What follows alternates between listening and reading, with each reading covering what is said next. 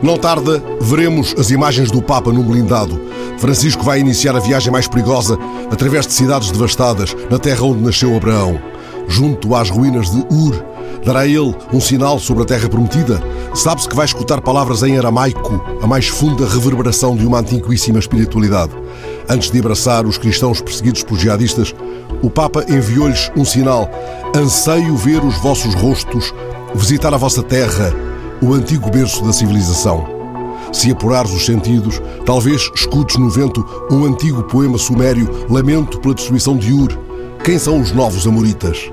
A cidade onde o teu espanto se demora nas esquinas, a tua cidade, onde quer que estejas. É banhada, afinal, por aquele mesmo grande rio Eufrates, em cuja margem o poeta Rui Belo constatou que o nosso Deus é um Deus ofendido.